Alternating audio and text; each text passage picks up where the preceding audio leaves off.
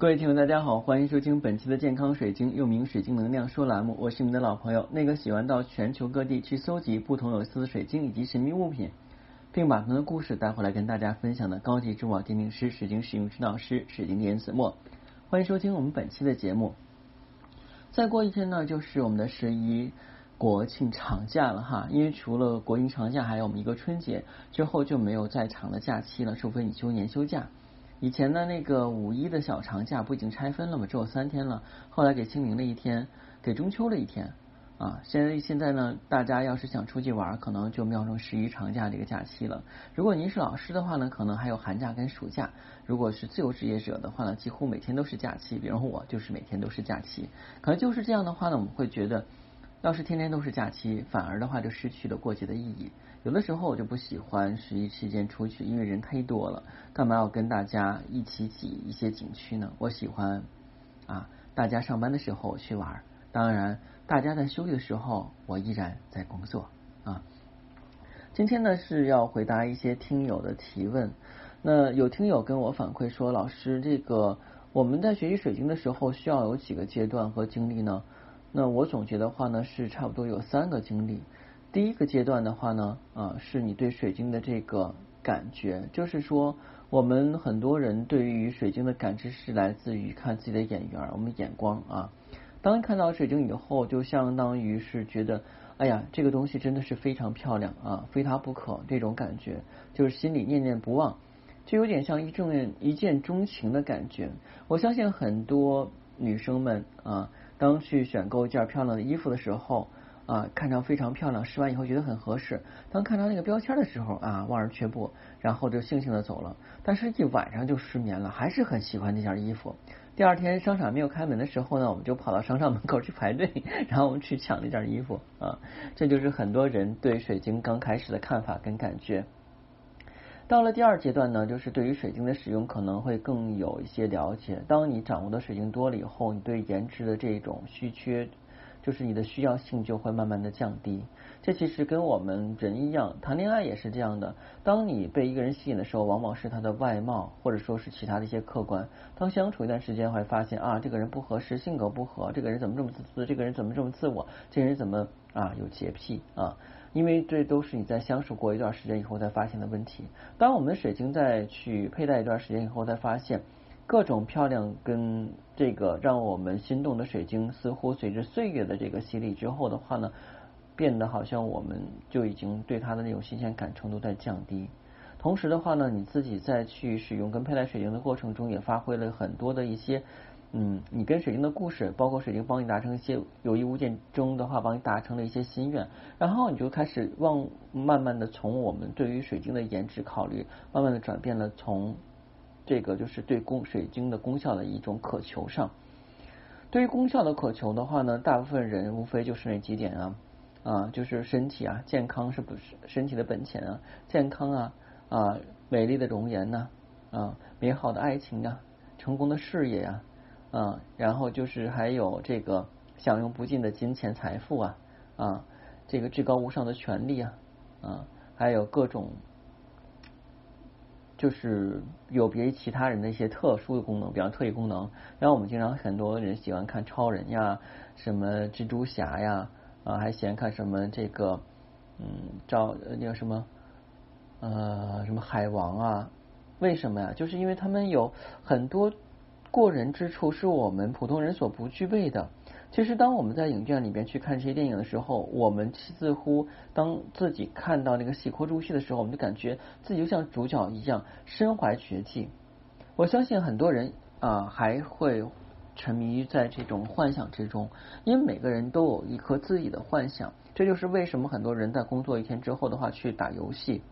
来缓解疲劳，因为游戏中的这个角色是自己能够发挥出各种我们在现实世界中发挥不出来的一个状态的一个独特客体。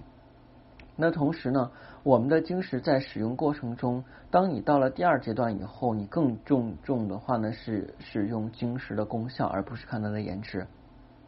那有一个听友问我说：“老师，那我现在尽量去培养我对晶石功效的一个渴求，而去降低颜值。”我说这个不可能。为什么不可能呢？我们就举一个最简单的例子，我们都知道吃肉不好，但是小孩一般都喜欢吃肉，吃醋比较少啊。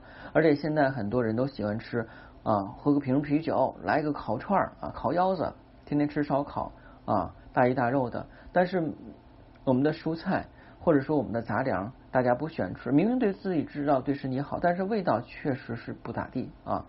可能你就坚持两天你就吃不下去了，然后又开始了这个撸串、啤酒、烤肉的生活。明明知道对自己身体不好，那么这个对于我们的水晶上是怎么样解释呢？那我们可能更注重的话呢，是晶石的颜值的状态的时候，你明明知道晶石的功效很好，但是你没有办法去放下你对颜值的渴求。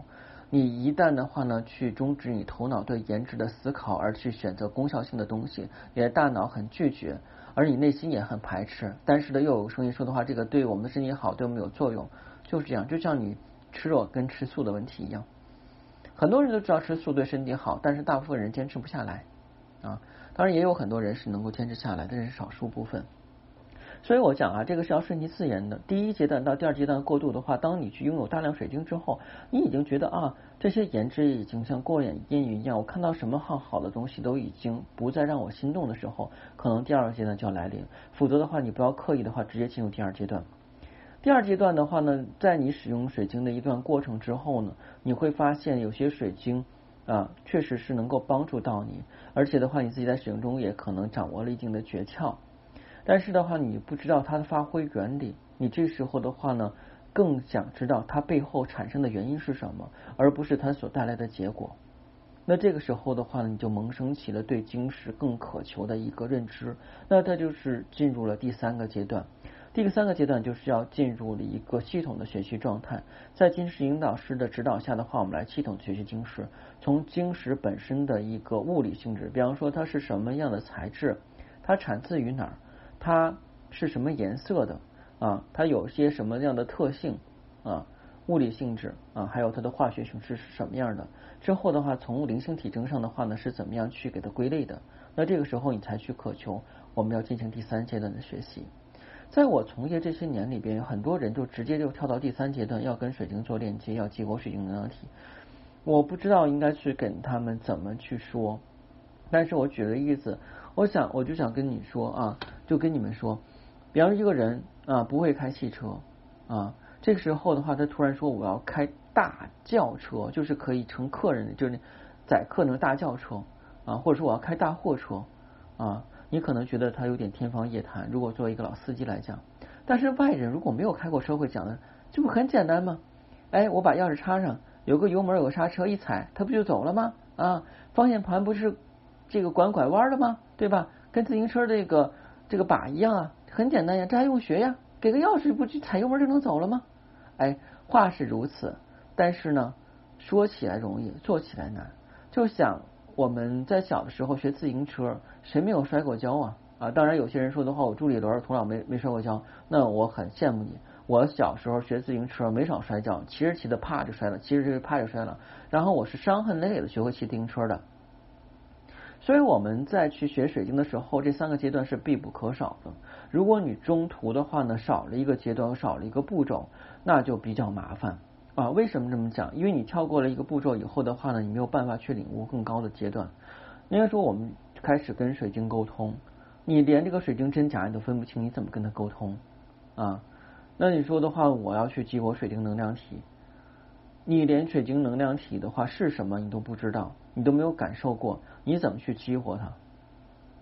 就像我们经常讲啊，就是呃，讲一个很很可笑的事情啊，这个也不可笑，这个很可悲。就是以前在这个大山深处的话呢，有人啊没有吃过巧克力啊，没有吃过巧克力，然后呢就看到过这个巧克力是这种咖啡色的，然后呢他就把麻酱里边放了点糖啊，他就认为那就是巧克力啊。那我们都知道麻酱里放糖是甜麻酱啊，这味道也不错，但是这绝对不是巧克力酱啊，这就是我们的一个误区。我们往往会认为我们自认为这个东西是对的，恰恰相反啊。所以的话呢，我们学习水晶的一个过程的话，是个挺漫长的过程。